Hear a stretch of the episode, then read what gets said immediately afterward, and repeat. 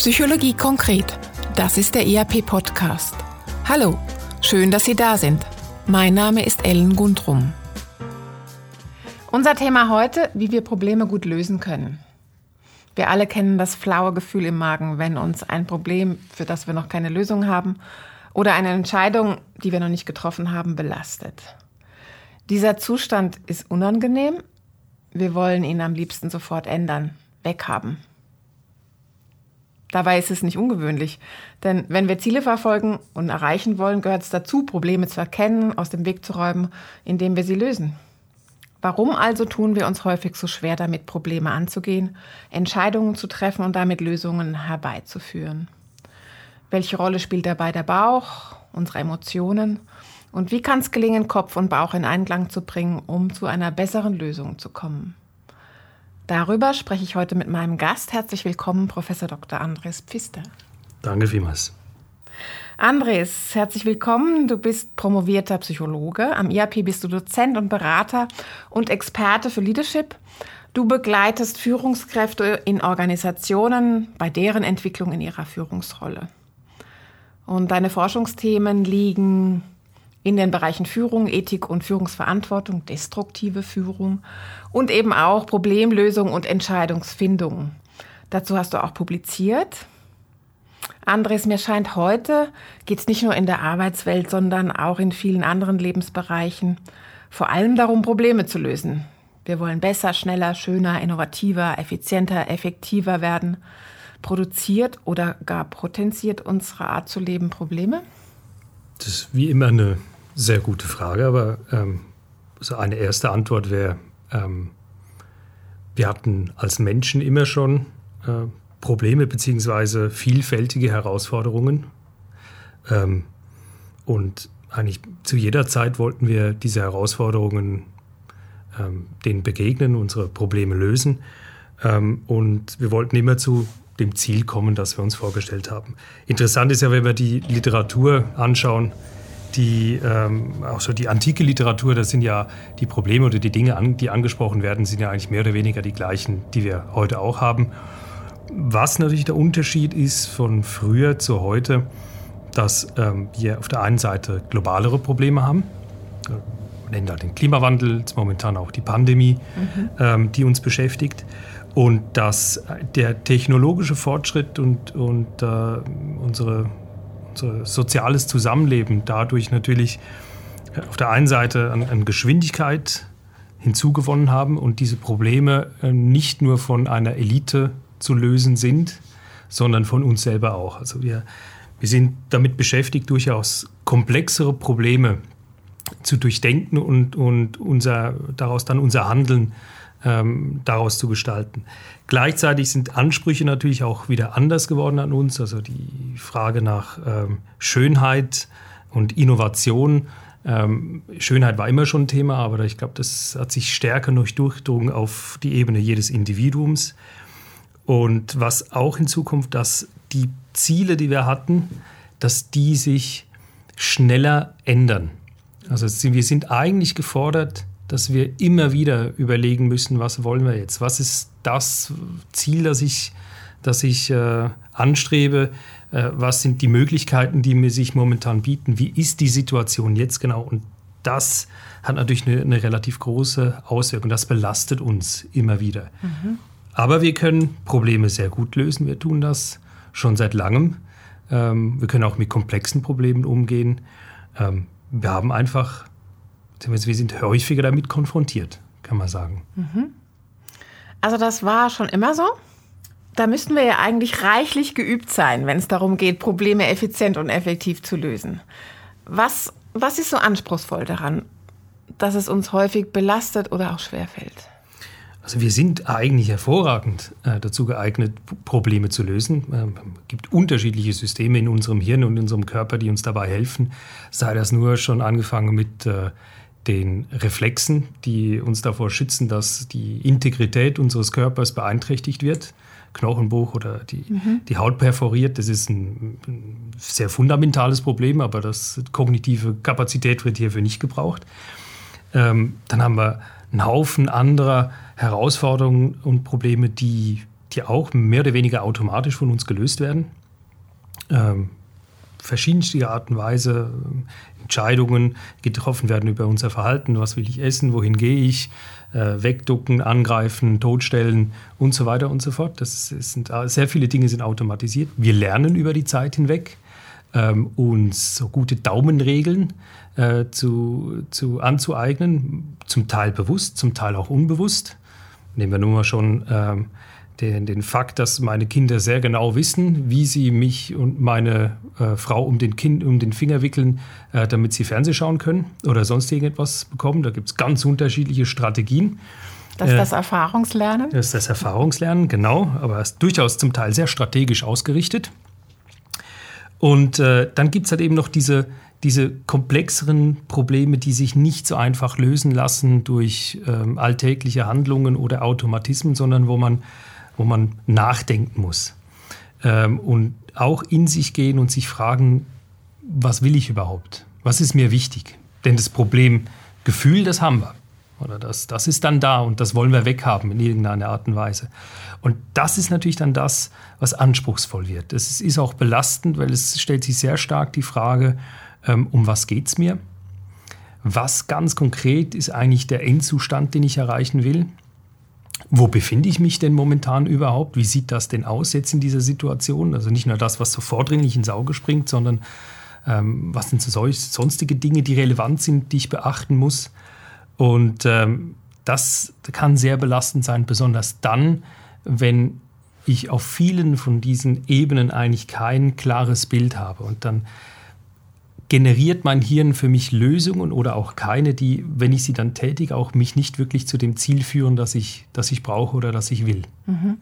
Das passiert ja dann auch häufig, dass wir in diesem Prozess so, so feststecken oder mhm. glauben festzustecken und nicht weiterkommen. Du bist ähm, ein Fan vom systematischen Problemlösungsprozess. Das, du hast das jetzt auch schon, schon so ein bisschen angedeutet, was es da alles zu beachten gilt. Das klingt jetzt mal wenig fancy, soll aber helfen. Ähm, kannst du uns erklären, was damit gemeint ist und warum es eben hilfreich sein kann, sich bewusst und strukturiert mit dem Problem und der Lösung auseinanderzusetzen?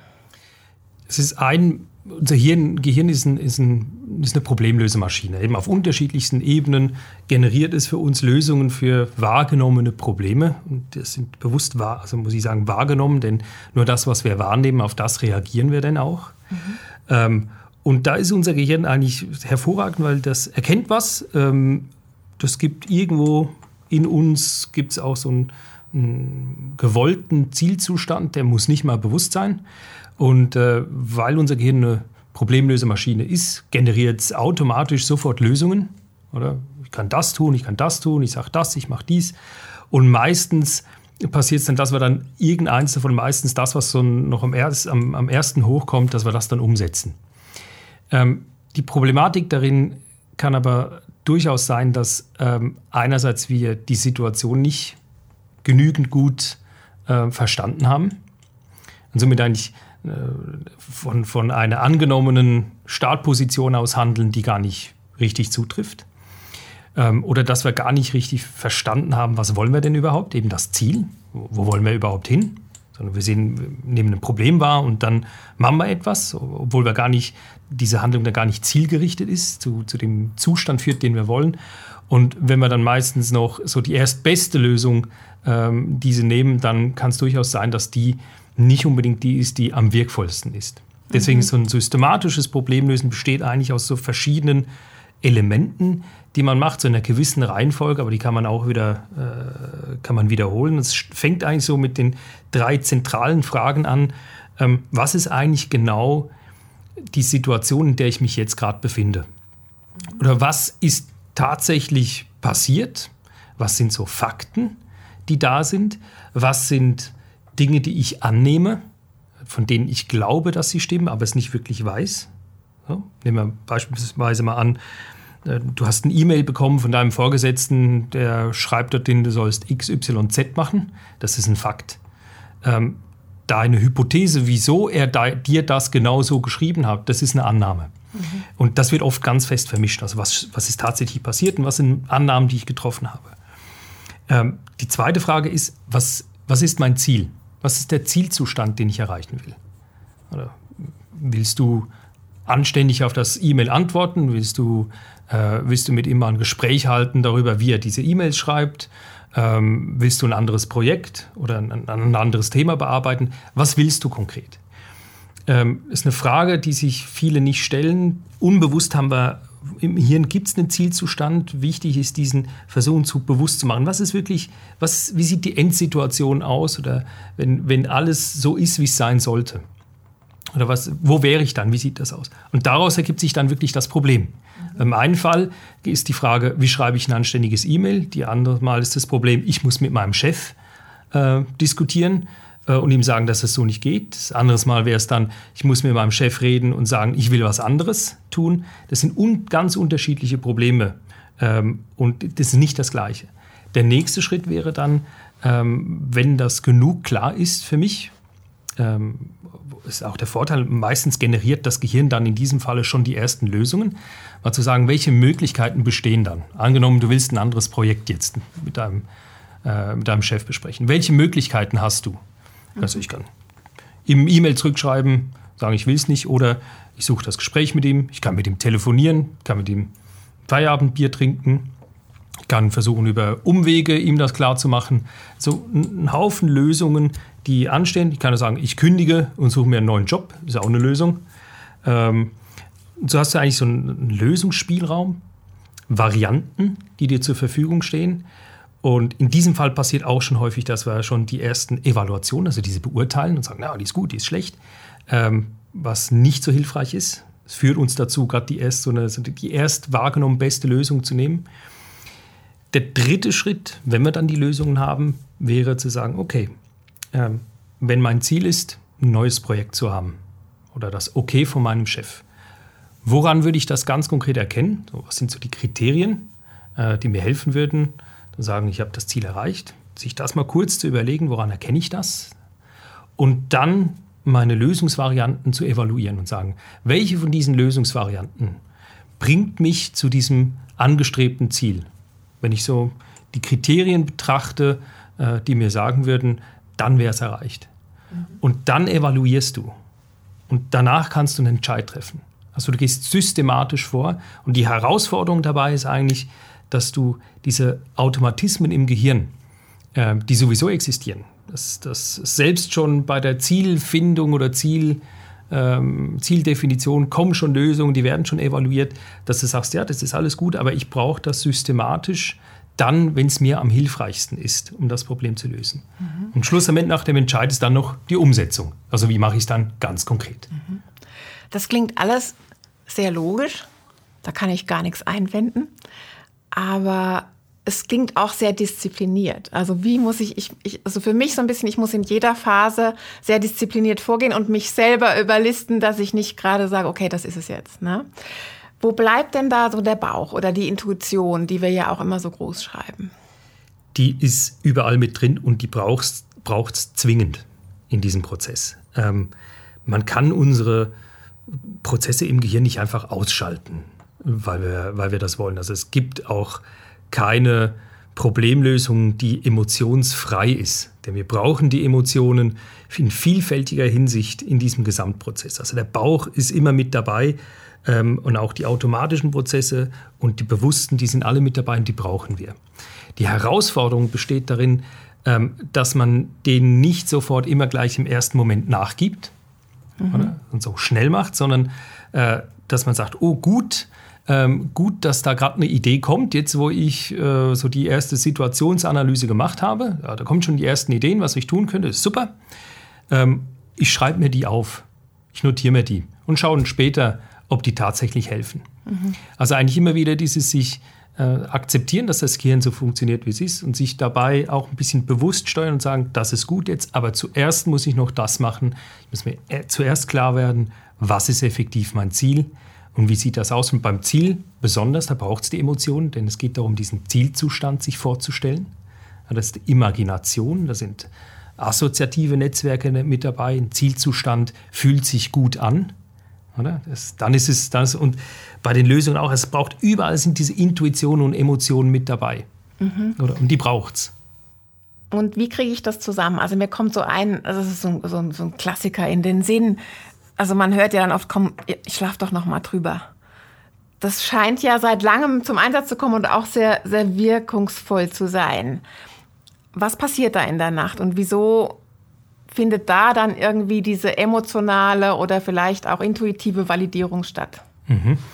Es ist, fällt eine Validierung, aber gleichzeitig auch eine, eine kreative, assoziative Problemlösung. Könnt auch sagen, schlaf rüber oder äh, geh mal laufen, mhm. ähm, nimm mal einen Kaffee, geh mal duschen. Das sind alles so diese klassischen Situationen, wenn man auch in der Literatur schaut, und das kennen wir alle, wo einem, da fallen einem die guten Ideen ein oder plötzlich werden Dinge klar. Und das hat damit zu tun, dass wir ähm, auf der einen Seite bei, bei der bewussten, strukturierten Verarbeitung klar unser Frontalhirn brauchen, diese bewussten Verarbeitungsprozesse. Die sind von der Kapazität her begrenzt, sehr sogar, mhm. ähm, sehr seriell arbeitend. Gleichzeitig haben wir ein riesiges Netzwerk, riesige Systeme in unserem Gehirn, die viel Information parallel verarbeiten und so über Assoziationen, Gleichzeitigkeit ähm, äh, funktionieren. Und wir nehmen viel Information auf, wenn wir bewusst so die strukturierte Analyse machen was aber dann manchmal dazu führt, dass das Netzwerk im Gehirn zu keinem ausgeglichenen Zustand kommt. Also keinen Zustand findet, wo man sagen kann, okay, jetzt ist, haben wir eine Problemlösung. Es ist Situation, Ziel, Lösung so austariert und das Problem ist gelöst. Es passiert des Öfteren, dass das bei viel intensivem Nachdenken noch nicht sich einstellt. Ja, einfach, ich habe kein gutes Gefühl dabei. Richtig, das Gefühl ist noch nicht gut, weil es eben noch nicht richtig gelöst ist. Es ist noch nicht klar, es ist noch nicht das, was wir wollen. Das das Schöne auch, dass das Gehirn ja einem dann über diese Emotionen auch äh, die Mitteilung macht, nö, es passt noch nicht. Mhm. Oder da fehlt noch was. Oder die Emotionen dem Gehirn die Mitteilung machen, da passt was noch nicht. Ja, also die Emotion ist etwas, was wir bewusst mhm. wahrnehmen oder und, und dann weiterverarbeiten. Und ähm, dann so, als äh, wenn man dann schlafen geht oder was anderes macht, da sind insbesondere diese, diese assoziativen Systeme sind aktiv oder die werden mit Informationen ähm, gefüllt beim Laufen, so ein bisschen mal was anderes. Es gibt eine andere Wahrnehmungsart, so ein bisschen eher so eine breite Wahrnehmung anstatt fokussiert. Und da passiert das durch diese Gleichzeitigkeit, dass das immer weiterarbeiten, plötzlich dann die richtigen Verknüpfungen entstehen und, und die richtigen Dinge genug aktiviert werden, damit sie bewusst werden oder richtig verknüpft. Und so entstehen dann plötzlich Lösungen. Ähm, also was, es denkt weiter. Es denkt weiter, immer. Es denkt immer. Also mhm. es tut was vor sich hin. Das Schöne daran ist, ähm, dass man, wenn man zum Beispiel am nächsten Tag aufsteht, man weiß, was die Lösung ist. Mhm. Aber man weiß vielleicht nicht, warum ganz genau. Mhm. Aber es fühlt sich richtig an. Also du würdest dann für dich mit deinem Brief oder deinem Gespräch mit dem Chef wirst am nächsten Tag, wenn es sich so belastet hat und du viel darüber nachgedacht hast, aufwachen und sagen, okay, ich rufe ihn an. Das ist das Richtige. Oder das Mail ist es nicht. Ich rufe ihn an. Mhm. Und dann ist, und das fühlt sich richtig an und dann ist es auch sicher den Weg, den man mal gehen sollte. Mhm. Lass uns mal bei der Methode, also bei diesem strukturierten Problemlösungsprozess bleiben. Das scheint mir ja so ein bisschen auch so eine Universalmethode. Kannst du uns mal ein paar Beispiele geben noch für eine Anwendung? Also Wann machen wir das eigentlich schon? Wann jeder Einzelne von uns das ganz konkret macht, ähm, ist, ist so die Frage dann, wenn uns etwas ganz besonders belastet, also sehr stark, wenn wir viel darüber nachdenken. Wenn man aber schaut, so Vorgehensweisen, äh, die man findet in, in der Arbeit, im Zusammenleben äh, und so weiter, da findet man eigentlich diesen Problemlösezyklus an ganz vielen Stellen. Mhm. Beispielsweise sind sehr viele klassische Führungsgespräche, ähm, sind entlang diesem Prozess aufgebaut. Fängt meistens damit an, äh, man begrüßt sich, man sagt, was ist eigentlich das Ziel äh, dieses Gesprächs, was ist das Ziel, das dieses Gespräch in einem größeren Setting verfolgt. Dann sagt man, was, was ist momentan die Ausgangslage, also wo stehen wir, ähm, was will ich jetzt ganz konkret als nächsten Schritt machen. Dann holt man oft genug ähm, die Sichtweise des Gegenübers ein, also wie sieht denn die das Ziel? Ähm, wie sieht die die Situation? War, wo sehen wir beide das Problem? Und dann fangen wir an, über Lösungen zu diskutieren, Lösungsmöglichkeiten zu erörtern, bevor wir dann sagen, okay, das machen wir jetzt, äh, das ist jetzt der Entscheid und wie setzen wir es um? Das ist also viele von den Führungsgesprächen. Was wir äh, zum Beispiel auch haben, ähm, ist so bei Teamarbeit ein zentrales Thema in der Teamarbeit, dass ein Team zusammen genau das auch machen muss. Oder wo stehen wir, wo wollen wir hin, welche Varianten haben wir, äh, was, was, wollen wir jetzt genau tun, das dann umsetzen, schauen, wie hat es gewirkt und dann die nächste mhm. Runde. Agiles Arbeiten hat das als Prozess äh, mehr oder weniger verinnerlicht. Mhm.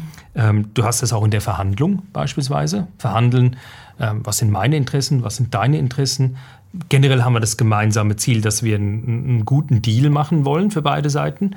Und das Verhandeln ist eigentlich das, das Ausdiskutieren von Lösungen. Und der Verhandlungsschluss ist dann äh, der Entscheid, wenn wir sagen, gut, das machen wir jetzt. Lass uns noch mal kurz auf die Führungsarbeit schauen. Also Führung findet ja heute, du hast es gesagt, in einem agilen, sich schnell wandelnden, volatilen Umfeld was möglicherweise auch durch Unsicherheit geprägt ist, statt. Und als Führungskraft bin ich ja wie permanent gefordert, Probleme zu lösen und auch kontinuierlich dran zu bleiben, das möglichst schnell zu machen. Bleibt da immer Zeit für diesen strukturierten Prozess oder wie gehen Führungskräfte heute damit um? Auf der einen Seite zeigt sich, dass äh, Führungskräfte mit zunehmender Erfahrung und auch mit zunehmender Hierarchiestufe auf der einen Seite mehr auf ihre Intuition hören. Oder ich meine, das ist auch so auf Grundlage der Erfahrungen, weiß man, auf was man achten muss. Wie auch so Automatismen oder Heuristiken, Daumenregeln, die sich entwickelt haben. Ähm, für gewisse Themen wäre es sehr gut, wenn Führungskräfte sich Zeit nehmen dafür. Und das ist effektiv ein Problem, dass viele Führungskräfte sich zu wenig Zeit nehmen dafür. Mhm. Ähm, weil es, es braucht durchaus eine gewisse intensive Auseinandersetzung, also für eine, eine anständige und gute Situationsanalyse, ein klares Zielbild, da können durchaus mal ein paar Stunden mhm. Dahinstreichen, bis man so ansatzweise dort ist. Und wenn man dann denkt, es geht um eine, eine Organisationsveränderung, eine Strategieanpassung, dann ist es sicher gut, wenn man nicht äh, sich zu wenig Zeit nimmt, sondern genügend. Ähm, und von dem her Zeit zu nehmen, ist die große Schwierigkeit. Das andere ist aber, ähm, es ist nicht zwingendermaßen nur die Aufgabe der Führungskraft, komplexe Probleme zu lösen, sondern das ist ja ein Ding, das eigentlich alle mitarbeitenden Organisationsmitglieder äh, machen sollen. Und da besteht dann eine Aufgabe der Führungskraft darin, die anderen dabei zu unterstützen, den Rahmen so zu gestalten, dass die anderen das machen können. Also ich muss als Führungskraft nicht jedes Problem selber lösen, sondern ich, meine Aufgabe besteht auch darin, anderen dabei zu helfen, dass sie ihre Probleme lösen können. Ja, und auch insbesondere, wenn wir über die neuen Führungsformen reden, tritt es ja immer mehr in den Vordergrund. Ich würde gern noch mal, also du hast vorhin das auch schon erwähnt, zum Thema Komplexität kommen. Jetzt zum Teil sind ja die Probleme, die wir heute haben, ziemlich komplex. Ähm, und da frage ich mich manchmal, Gibt es da überhaupt Lösungen oder ist es eher so ein kontinuierliches Herantasten an einen besseren Zustand? Also ich, ich vergleiche das mal mit so einer, mit einer IT-Lösung. Also mit jedem Release wird es ein bisschen besser sozusagen. Ist das die Art Problemarbeit, die wir heute vor allen Dingen anwenden? Also sie, sie tritt viel häufiger auf, ähm, ist aber eine alte Problemlösungsstrategie, äh, mhm. die ist wenn wir jetzt mal auf der militärischen Ebene schauen, seit Jahrhunderten bekannt, dass man nur schrittweise in, in, in einer sich, sich dynamisch verändernden Umwelt vorgehen kann, wo man nicht weiß, was genau das Ziel ist. Kommt, bringt mich auch nochmal zu etwas, was das für uns sehr belastend ist. Ähm, weil wenn wir, häufig haben wir das Gefühl, dass wenn wir eine Entscheidung treffen, dass diese endgültig ist. Oder jetzt, ich kann nur einmal wählen, wo ich in die Ferien hingehe. Ähm, und es hilft einem, wenn man sagt, nee, ich mache da eine Entscheidung auf Zeit. Also es, ich, vor, ich entscheide jetzt mal und schaue dann, ob die Entscheidung denn die richtige war. Besonders wenn ich davon ausgehen muss, dass ich eh nie alles weiß. Ähm, und ich erlaube mir aber immer wieder, diesen Entscheid zu revidieren. Und in komplexen, sich dynamisch verändernden Situationen, die, äh, wo, ich, wo ich keine Möglichkeit habe, äh, das System so gut zu verstehen, dass ich eine gute Voraussage machen kann, ähm, ist es ein hilfreicher Weg, äh, wenn man dort immer wieder hinschaut, wo stehen wir jetzt. Ist immer das Ziel immer noch das gleiche, welche Möglichkeiten, dann entscheiden, dann tun, schauen, äh, wie hat sich das ausgewirkt, hat, sind die Wirkungen so, wie ich das intendiert habe oder sind sie anders? Vielleicht sogar negativ, gut, gut gemeint, aber schlecht rausgekommen. Ähm, und dann wieder sagen, okay, was ist jetzt die Situation? Will ich immer noch zu diesem Ziel? Passt das überhaupt noch? Ist das überhaupt noch erreichbar? Oder muss es anders sein? Ähm, und dann wieder zu sagen, okay, was wären jetzt äh, die Möglichkeiten, äh, die, die bestehen, wieder ein Entscheid. Also dieses iterative Vorgehen, schrittweise Vorgehen, immer und immer wieder in einer dynamischen, verändernden Umwelt ist eine sehr hilfreiche Herangehensweise. Mhm.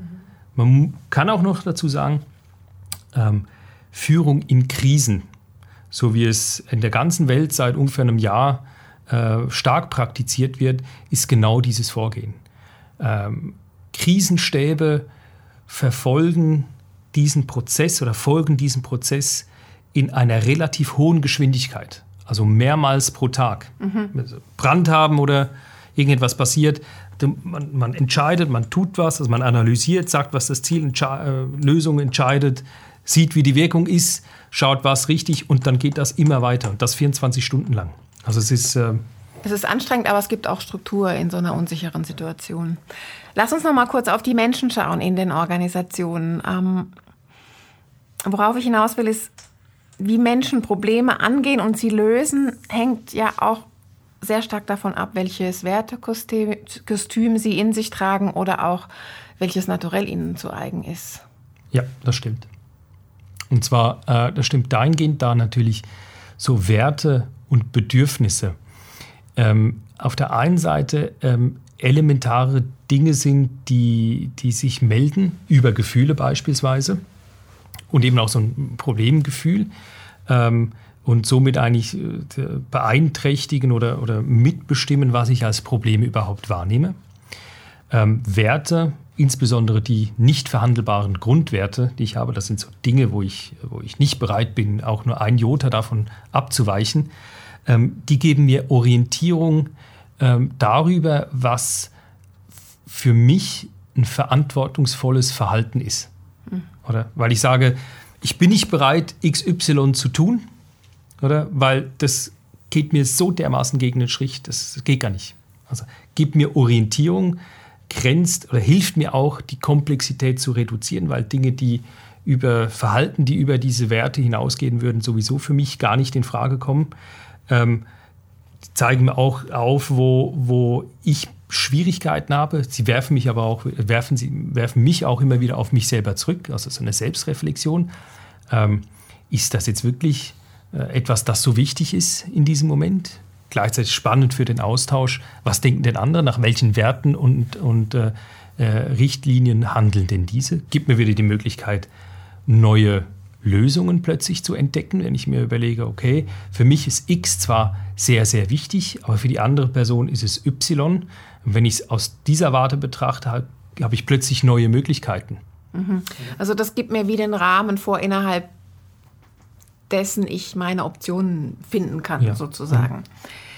Ähm, um nochmal auf den Prozess zu kommen oder eben auch dann abgeleitet davon, so diese Problemlösungskompetenz oder auch Entscheidungsfähigkeit das ist ja etwas, was ich auch lernen kann oder trainieren kann. Mhm. Inwiefern wird das dann heute in Organisationen gefördert, sage ich jetzt mal? Hm, das ist eine gute Frage. Es gibt Organisationen, die das ganz klar fördern. Die wissen auch um die Wichtigkeit, ähm, gut und schnell komplexe Probleme einer Lösung äh, zuführen zu können. Und zwar aus, aus langjähriger, und da rede ich nicht von, von Monaten oder Jahren, sondern von Jahrzehnten, Jahrhunderten und zum Teil sogar Jahrtausenden von Erfahrung. Also Beispiel die Kirche und das Militär, mhm. ähm, die das sehr, also insbesondere das Militär, die das sehr, sehr stark und klar trainieren bei ihren Führungskräften, so Entscheidungen in diesem Maß zu fällen. Ähm, Im Rahmen der agilen Arbeit äh, für, von Führungskräften, Mitarbeitenden etc. Ähm, ist es genau natürlich das, was trainiert wird oder das, was es braucht, was auch natürlich die Herausforderung der äh, dabei besteht, diese Transparenz, die notwendig ist, äh, diese herzustellen und diese auch auszuhalten, nämlich zu sehen, ah, ähm, da gibt es ja, ein Problem. Es gibt ein Problem und ähm, jetzt, wo wir es erkannt haben, können wir auch was dagegen tun oder damit tun. Es gibt so diese Thematik auch von der, ähm, der, der guter Umgang miteinander in Gesprächen, die oder so gut strukturierte Moderationen, Sitzungen, die auch irgendwie diesem Problemlösezyklus folgen können, äh, um die Dinge zur Sprache zu bringen. Also es gibt viele Möglichkeiten, das zu üben. Ähm, und das Interessante ist, je mehr wir es üben, desto automatisierter wird es. Mhm. Oder das ist dann, man fängt dann irgendwann mal, kommt man so an den Punkt, da, da tritt man vor ein Problem und äh, das Erste, was passiert, okay, Moment, Moment, Moment. Was genau ist das Problem? Was ist die Situation? Was will ich genau? Welche Optionen habe ich? Die scheint mir gut, dann tue ich es. Also alles so innerhalb von, von eigentlich wenigen, ja, äh, ein, zwei Minuten. Aber es braucht halt eben so diese, die, genug lange das geübt zu haben, dass das, dieser Mechanismus wie automatisch angeworfen wird. Mhm. Andres, wir kommen schon zum Schluss. Was möchtest du unseren Zuhörern mit auf ihren Weg gehen? Vielleicht Zuhörer und Zuhörerinnen, die sich gerade in so einem Lösungs- und Entscheidungsprozess befinden oder darin sogar feststecken. Was ist zu beachten? Was kann helfen? Also ich, ich glaube, einer der wichtigsten Punkte, die helfen können, ist, wenn man sich klar wird, was eigentlich genau der Zielzustand ist, den ich erreichen will. So, das genügend klar vor dem inneren Auge zu haben, ist schon sehr hilfreich. Und da gibt es eine Methode, die ich äh, eigentlich, die ich, die ich sehr gerne anwende, jetzt jedenfalls bei anderen, zum Teil auch bei mir. Das ist die altbekannte Wunderfrage. Die geht äh, im Groben ungefähr so. Ähm, angenommen, es ist jetzt dann Wochenende und äh, Sie verbringen ein, ein Wochenende so, äh, wie sie ein angenehmes, fröhliches, unterhaltsames und entspanntes Wochenende verbringen. Bis Freitagabend hatten sie noch ihr Problem. Jetzt kommt das Wochenende, ist wirklich ist toll. Sie gehen Sonntagabend tiefenentspannt und beruhigt ins Bett und schlafen durch bis am Montagmorgen. Und in dieser Zeit von Sonntagabend bis Montagmorgen ist ein Wunder passiert. Und es hat sich alles dahin verändert, jetzt so, wie es sein sollte. Sie haben aber geschlafen und haben das Wunder nicht mitbekommen. Woran erkennen Sie am nächsten Morgen, wenn Sie aufstehen, dass dieses Wunder passiert ist? Was sehen Sie? Was hören Sie? Was fühlen Sie? Was tun Sie jetzt, da ja alles so ist, wie es sein sollte? Was machen die anderen Leute zu Hause oder im Job, jetzt wo es genauso ist, wie es sein sollte? Woran ganz konkret würden Sie erkennen, dass jetzt die Situation ist, die Sie sich wünschen, jetzt wo das Wunder passiert ist? Vielen Dank, Andres Pfister. Das war der IAP-Podcast Psychologie konkret zum Thema Probleme gut lösen, gute Entscheidungen treffen, wie wir Probleme systematisch angehen können und mit guten Entscheidungen zu guten Lösungen kommen können. Heute müssen Entscheidungen im Arbeitsalltag zunehmend in einer komplexen und unsicheren Umwelt getroffen werden. Zum Thema bietet das IAP den Weiterbildungskurs Smart Entscheiden an. Teilnehmende setzen sich im Kurs damit auseinander, wie Entscheidungen getroffen werden sollten und wie sie tatsächlich getroffen werden. Welche Rolle spielen dabei Kognition, Emotion, gesellschaftliche Normen und die eigene Umwelt? Welche zentralen Entscheidungsfehler gilt es zu vermeiden und warum Entscheidungsabkürzungen manchmal, aber nicht immer hilfreich sind? Informationen zum Weiterbildungskurs Smart Entscheiden finden Sie auf unserer Webseite www.zaw.ch/iap.